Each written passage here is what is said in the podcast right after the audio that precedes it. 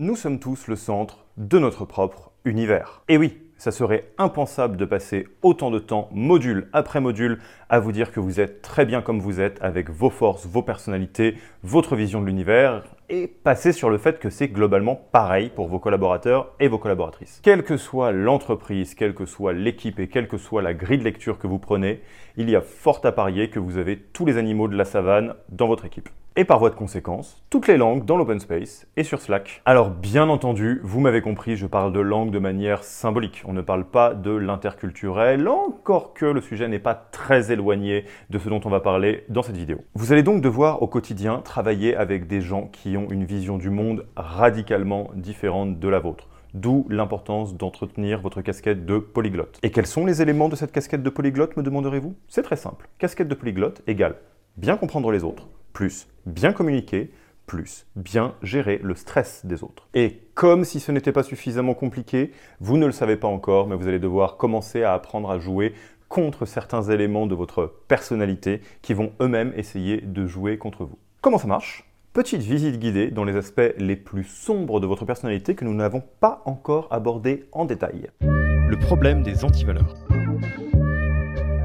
Depuis le début de ce programme et tout au long des modules, nous n'avons eu de cesse de vous rappeler, de vous rapprocher de vos personnalités primaires, ces fameux réserves d'énergie inépuisables. Et vous le savez aussi, ces personnalités primaires sont bien plus que des réservoirs de motivation intrinsèque, ce sont également mécaniquement vos langues maternelles. Votre manière de communiquer et votre manière de percevoir les choses sont fortement teintées par vos personnalités primaires et ceci est indépassable.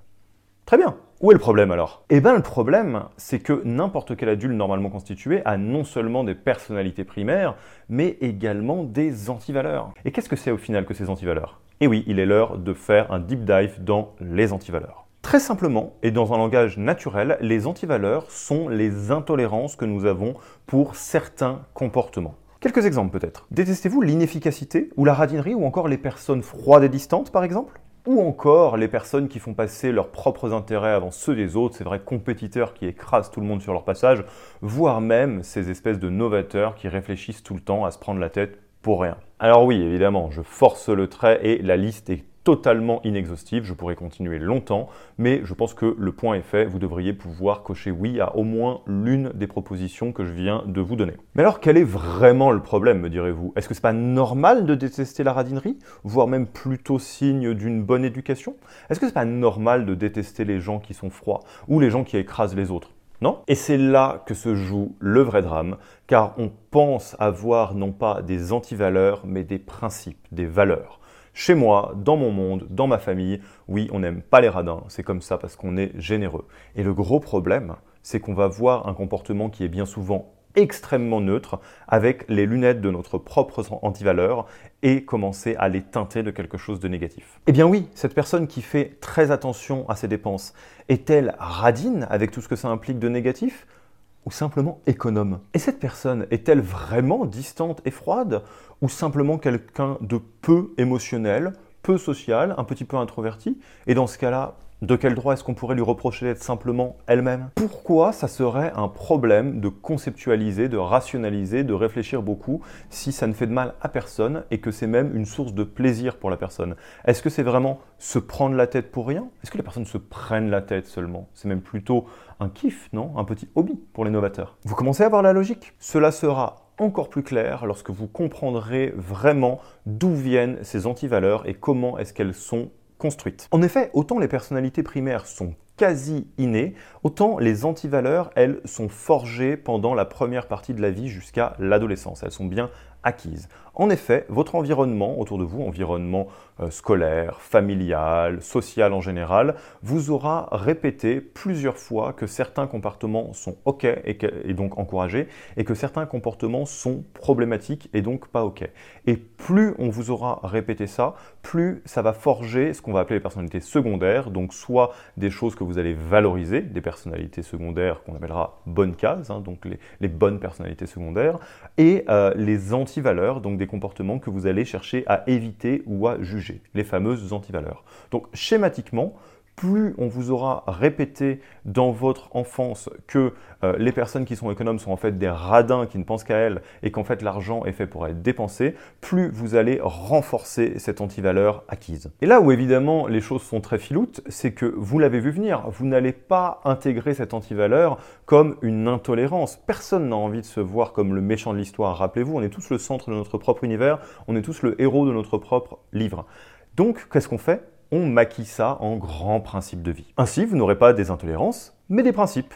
Avec moi, faut que ça aille vite. C'est en fait une intolérance à l'inefficacité. Méfie-toi des gens froids. On ne sait pas à quoi ils pensent, on ne peut pas leur faire confiance. Là encore, évidemment, vraie intolérance pour un certain type de personnalité très probablement une antivaleur de participatif si vous voulez mon avis. Et c'est là où tout le problème apparaît plus vous avez d'antivaleurs et plus elles sont robustes, plus vous avez de chances d'être agacé ou de réagir très négativement à des comportements qui ne sont rien d'autre que des émanations de la personnalité de certaines personnes dans vos équipes par exemple. La question qui se pose naturellement après cette découverte, c'est mais alors sommes-nous esclaves de nos antivaleurs? Ne sont-elles pas une partie de notre personnalité? Bonne nouvelle, pas du tout. Étant acquises, les antivaleurs sont toutes très réversibles et il faut vraiment le considérer comme un muscle à renforcer, le muscle de l'assouplissement de l'intolérance. Le plus dur étant de commencer. Alors que faire pour assouplir ces antivaleurs et de fait éviter d'être ce manager agacé par toute son équipe tout le temps et la plupart du temps pour des toutes petites choses insignifiantes qui sont en plus l'émanation des personnalités des membres de son équipe. La première étape consiste à partir à la chasse de ces antivaleurs. En effet, il va falloir les débusquer, vous allez voir, ça va pas se faire tout seul. Rappelez-vous, ces antivaleurs ne sont pas présentées au sein de votre propre réflexion comme des intolérances ou des antivaleurs, mais bien comme des principes. Donc il va falloir arriver à comprendre qu'est-ce qui se cache derrière certains de vos principes de vie. Je vous donne une technique qui est infaillible pour débusquer vos antivaleurs. Observez les comportements qui vous font réagir très négativement. Quand je parle de réaction négative, je parle bien d'agacement, euh, d'irritation ou de colère en général, tout ce qui est autour euh, du, du, mode émotionnel de la colère. Ce qui est vraiment plus autour de la tristesse ou de la peur peut être témoin d'autre chose, donc on va la mettre de côté pour l'instant. Et oui, si vous réagissez très fortement, très émotionnellement à quelque chose, bien souvent c'est qu'on a tapé un point sensible et bien souvent c'est une antivaleur. Pour garder ça en tête au quotidien, je vous propose un petit dicton qu'on utilise dans les métiers de la thérapie en général. Quand vous êtes hystérique, c'est que c'est historique. Au-delà du registre émotionnel de la colère, vous pouvez également être à l'affût de certains mots dans votre bouche qui trahissent une certaine forme de rigidité mentale. Les mots comme il faut, je dois, on ne doit pas, ça ne se fait pas, c'est comme ça, etc., etc. Tout ce qui est rigide sous-entend qu'il y a des grands, grands, grands principes qui vous dirigent vous-même. Vous, n'êtes pas vraiment maître de vos pensées et donc de vos actions. Et bien souvent, ce sont les antivaleurs. C'est bon, vous avez commencé à identifier certains comportements qui systématiquement appuie sur vos boutons, comme on peut le dire un peu dans un langage naturel, c'est la même chose, hein, c'est les antivaleurs. Il est l'heure maintenant de commencer à bosser et laissez-moi vous dire que ça va être compliqué parce qu'on adorerait penser que c'est un travail qui doit être partagé entre la personne et soi parce qu'on va essayer de créer un consensus.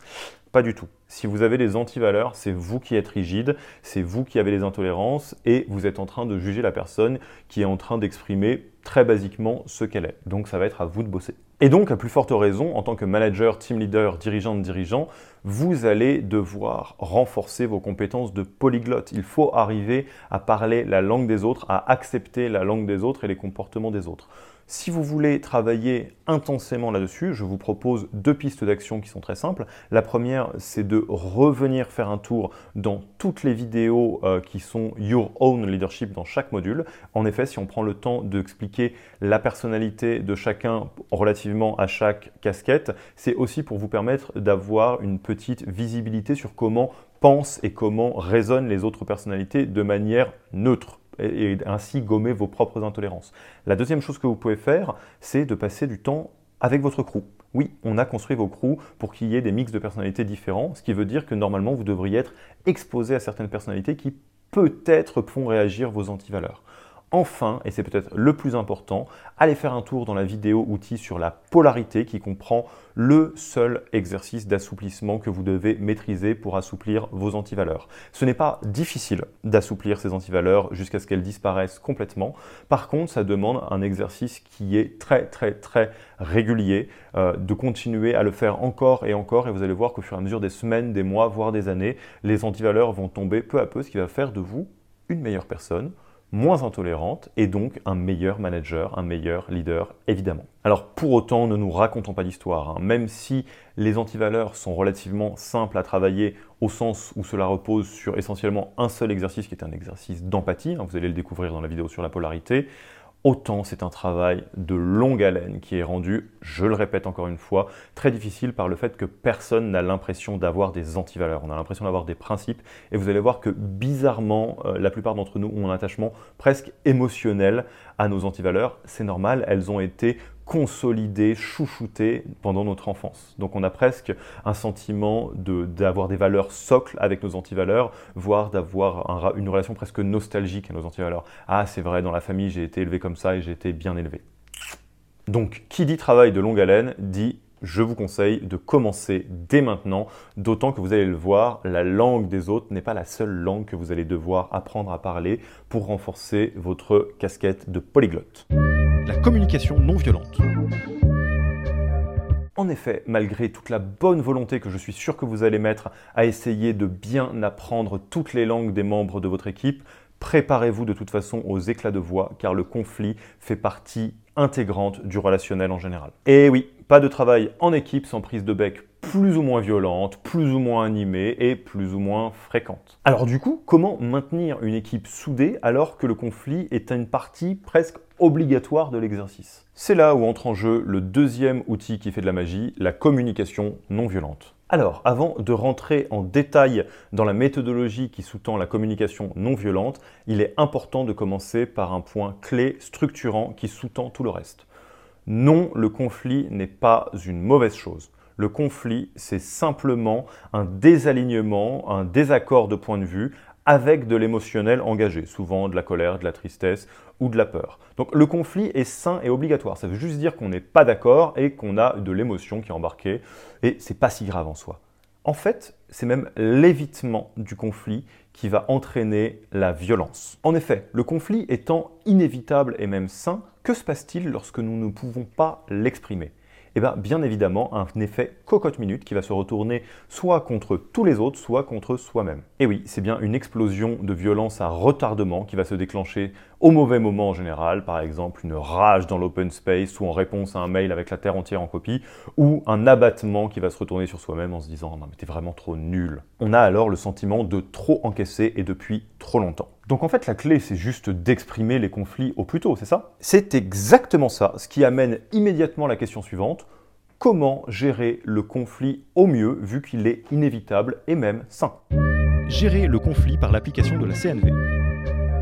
Pour être médaille d'or de gestion de conflit, il faut être médaille d'or en communication et comme on vous le disait, la communication non violente ou CNV est le parfait outil pour cela. En peu de mots, la CNV permet de passer d'un mode de communication accusatoire, qui est bien souvent la norme dans le conflit, à un mode de communication qui permet au conflit d'exister tout en trouvant rapidement une résolution non violente. Utiliser la CNV très simplement, c'est exprimer clairement ce que nous attendons de la personne en face de nous, en nous basant sur nos propres besoins, en respectant les besoins de l'autre qui existent forcément, tout en n'accusant pas ou en n'usant pas de violence. J'imagine que ça semble un peu flou à ce stade, pas de panique, on va vous faire un tutoriel étape par étape, basé sur une situation que peut-être certaines ou certains d'entre vous ont déjà rencontrée. Allez, on se met dans le bain, plantons le décor. Ça y est, on a poussé le bouchon beaucoup trop loin, vous êtes monté dans les tours et vous êtes sur le point d'exploser en face de votre collaborateur, votre collaboratrice. Il a poussé les limites au maximum, et vous en avez marre de cette attitude,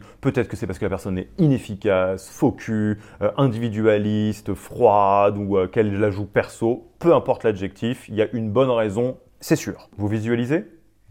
Alors, au lieu de sortir les gants de boxe, qu'est-ce qu'on fait du coup? Eh bien, en lieu et place de la déflagration de violence que je suis sûr que vous avez envie d'envoyer dans la tête de votre collaborateur ou de votre collaboratrice, je vous propose de suivre le protocole de la CNV qui repose sur quatre étapes OSBD observation, sentiment, besoin, demande. Gardez ça en tête, on commence par l'observation.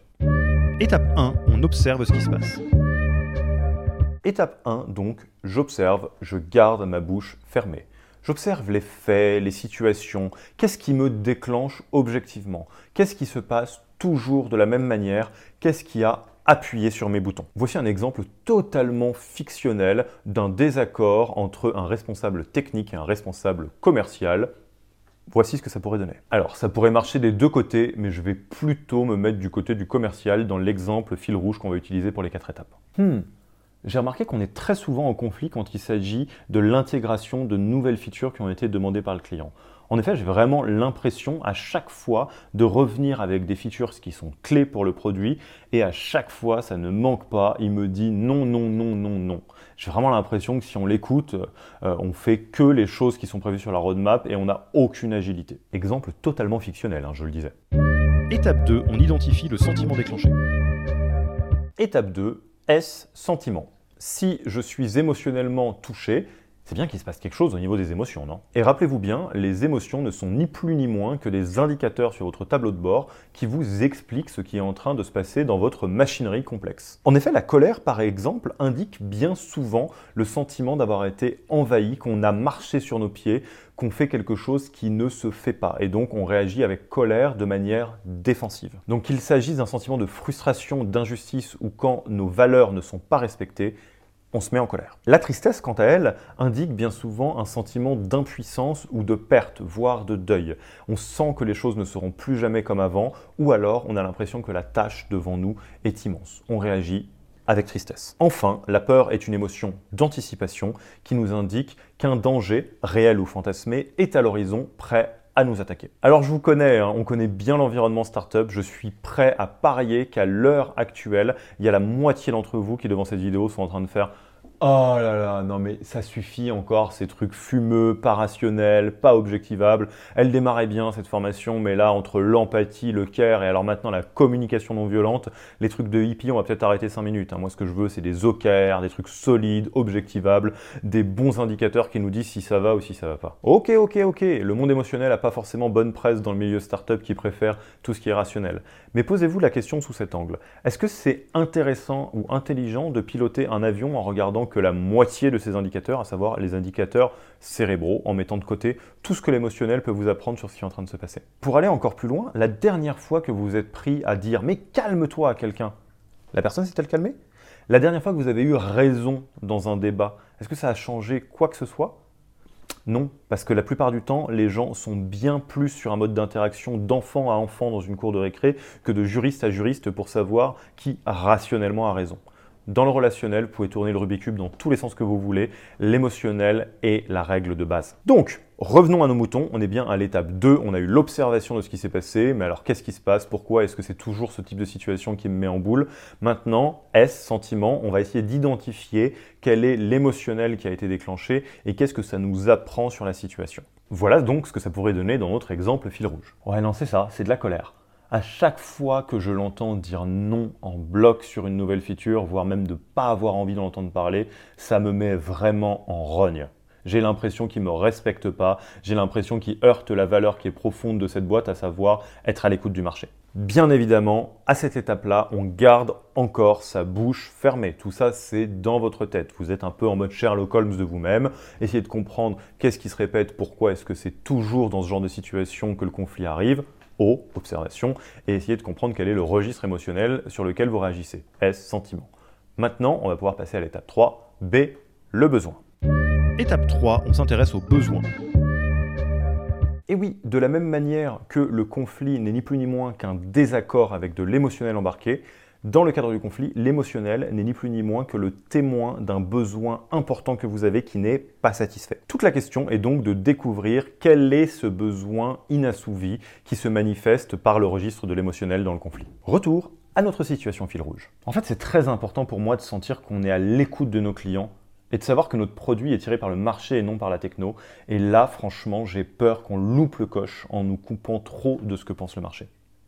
C'est vraiment ça qui se passe dans ma tête. Évidemment, rappelez-vous, je suis toujours du côté du représentant du commerce. On pourrait faire exactement la même chose du côté de la technique avec un besoin non satisfait qui pourrait être j'ai besoin de sentir que la roadmap est solide et qu'on peut en dévier de temps en temps, mais pas tout le temps. Et quand tu arrives avec 1000 features, j'ai l'impression qu'on va trop dévier. Et oui, on est en conflit pour les mêmes raisons de chaque côté, parce que l'un de nos besoins fondamentaux n'est pas assouvi. Du côté du commerce, le besoin d'être connecté au marché pour ne pas louper le coche s'il y a des grands changements qui se passent d'un point de vue des tendances générales. Du côté de la technique, de ne pas être une girouette et de pouvoir consolider les choses étape par étape grâce à une roadmap par exemple, sans intégrer des nouvelles features toutes les semaines. Alors du coup, on fait quoi? On s'exprime, on s'exprime pas à cette étape? Est-ce que c'est le moment d'expliquer tout à la personne en face de soi? Si c'est votre première fois, pour l'instant, essayez de bien comprendre la mécanique générale. On va vous faire un petit récapitulatif après de quand est-ce qu'il faut s'exprimer et sous quelle forme. Ne vous inquiétez pas. Pour l'heure, après avoir bien observé la situation qui se répète, génère du conflit,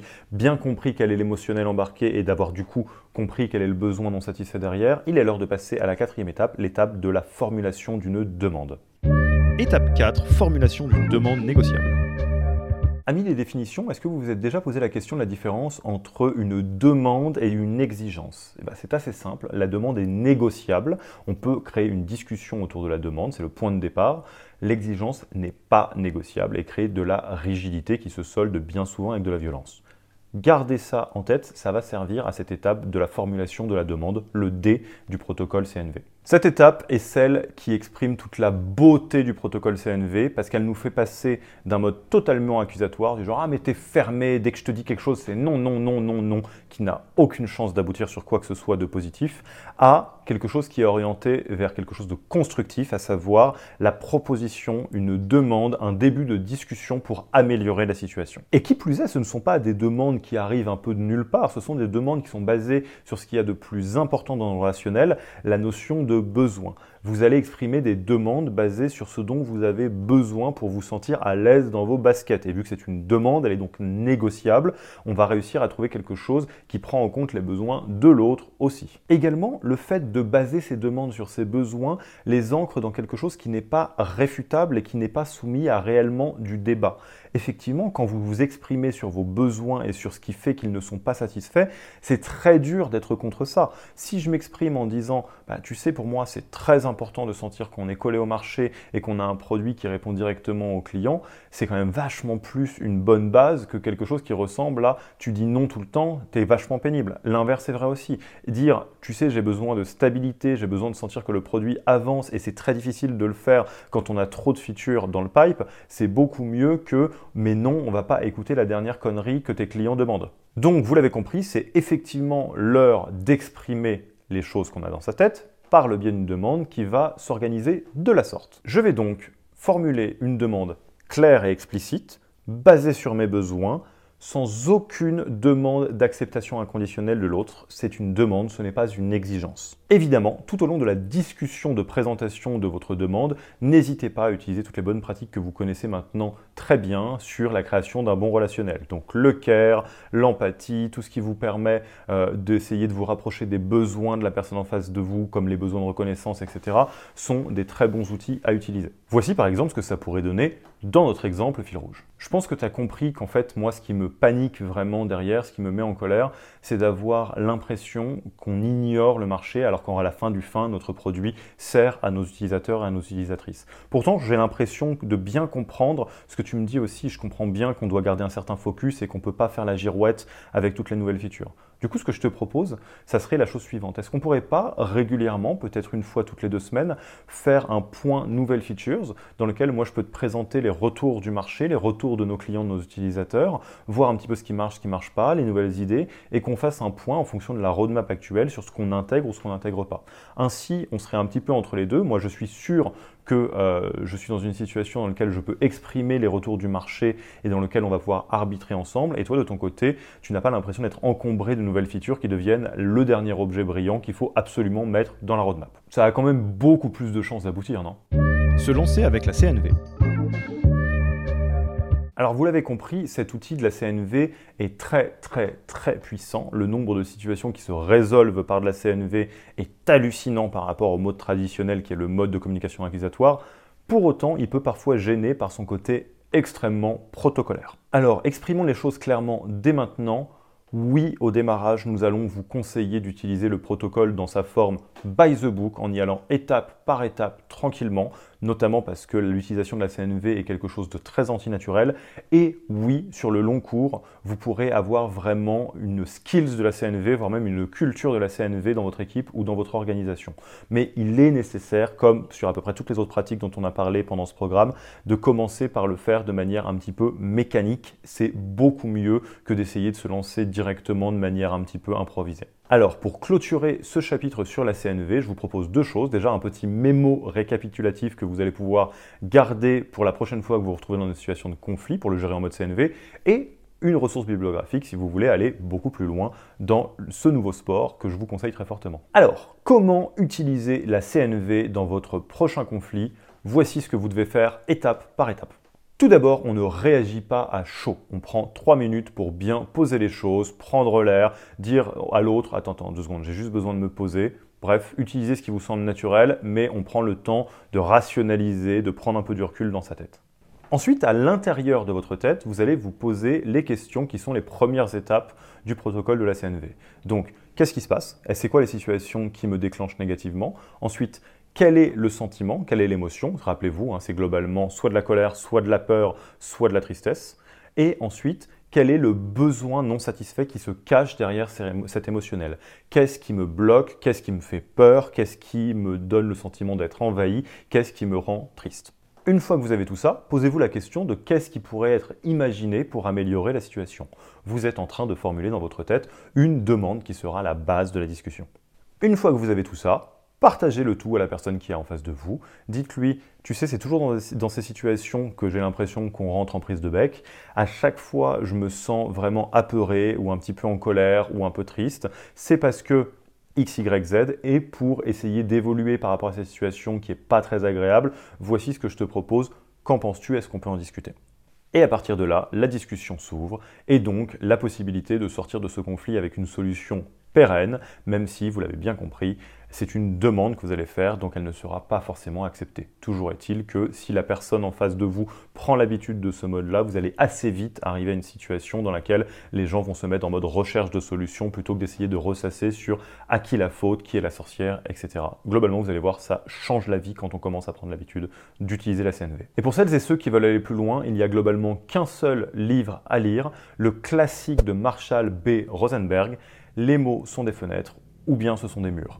Pas besoin d'aller plus loin, prenez ce livre, lisez-le et ensuite il est question juste d'appliquer les principes qu'il y a dedans encore et encore et encore jusqu'à ce que vous soyez familière ou familier avec l'exercice. Alors nous avons vu comment communiquer au quotidien avec des gens qui ne viennent pas de la même planète que nous, cette fameuse logique de polyglotte. Nous avons vu comment gérer le cas particulier du conflit, mais alors comment est-ce qu'on fait quand la situation est très tendue alors qu'il n'y a pas directement de conflit, la situation du stress, que ce soit votre stress ou le stress de la personne en face de vous?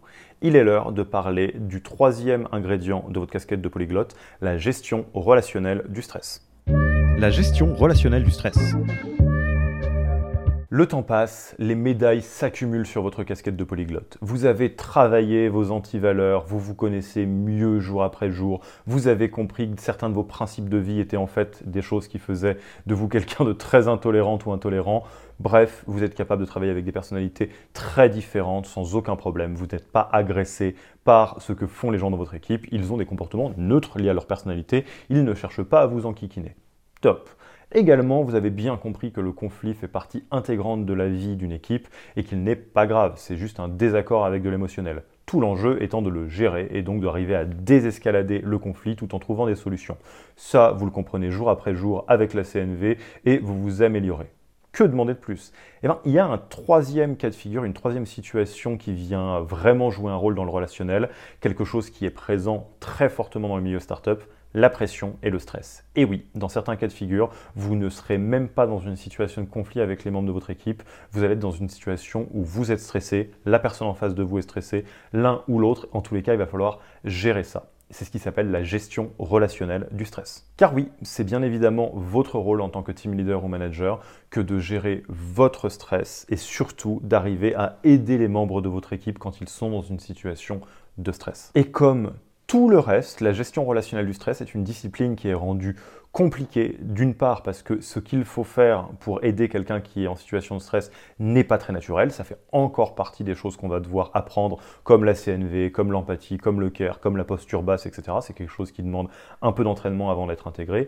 Et en plus de ça, comme tout le reste, comme les besoins de reconnaissance, tout le monde ne stresse pas de la même manière et il s'agit de donner la bonne réponse à la personne en fonction de son type de stress. Ne tournons pas autour du pot, la compétence de gestion relationnelle du stress se base avant toute chose sur le fait de bien comprendre les trois différents types de stress que vont pouvoir ressentir les membres de votre équipe et arriver à comprendre comment il faut réagir selon tel ou tel stress pour éviter de renforcer la situation de stress et plutôt arriver à la calmer. Encore une fois, il faut voir ça comme une porte et des clés. L'idée, c'est d'utiliser la bonne clé pour la bonne porte. Commençons donc sans plus attendre par la présentation des trois différents types de stress que vous allez rencontrer chez vous ou dans vos équipes. Petit point très important avant de commencer à parler des différents types de stress, gardez bien en tête que les types de stress ne sont pas des personnalités. Il y a trois types de stress, mais n'importe lequel d'entre nous peut rencontrer à un moment ou à un autre n'importe lequel de ces types de stress. C'est plus quelque chose qui dépend de la situation ou de tout un tas d'autres variables. Et donc, l'idée, c'est pas de cataloguer chacun des membres de votre équipe dans chaque type de stress, c'est plutôt d'arriver à reconnaître l'émanation d'un type de stress versus un autre pour savoir comment réagir en fonction de ce type de stress plutôt qu'un autre. Il est quand même important de noter que la plupart d'entre nous avons des types de stress préférentiels qui ont plus de chances d'arriver que d'autres. Ceci étant dit, l'essentiel pour votre job de manager, de team leader, de dirigeante, de dirigeant, c'est d'arriver à comprendre comment fonctionnent les types de stress, quels sont les besoins sous-jacents qui existent derrière ce stress afin de comprendre comment les calmer. Ce point ayant été précisé, il est l'heure de commencer à vous présenter le premier type de stress, à savoir le stress de fuite. Le stress de fuite. Alors, le stress de fuite est en fait la version humaine de l'instinct animal de la fuite pour sa survie. Quand un animal est stressé, son premier réflexe, ça va pas être de se battre ou quoi que ce soit, ça va être de fuir. C'est la meilleure stratégie de survie. Nous gardons, être humain, une variante de la même chose, tout simplement parce que nous partageons euh, une partie de notre euh, zone cérébrale avec les animaux. Hein. c'est le cerveau reptilien, dans lequel on va trouver les différents types de stress. Donc toujours est-il que, comme n'importe quel animal, nous allons avoir tendance à fuir pour notre survie. Alors comment se manifeste ce stress de fuite? À quoi est-ce qu'on le reconnaît? Alors, en situation de stress de fuite, nous ne cherchons pas forcément littéralement à fuir la situation, mais la logique reste la même. Une personne en stress de fuite a besoin de s'éloigner de la situation stressante pour se remettre un peu d'aplomb. Comment est-ce qu'on peut observer quelqu'un qui est en stress de fuite? Eh ben, C'est assez simple, il va avoir toutes les mimiques d'un animal qui commence à être effrayé et qui a envie de partir. Ça peut être un regard fuyant, ça peut être un peu de la bougeotte comme ça, euh, de se sentir vraiment dans une situation où on se prépare à détaler à fond les ballons.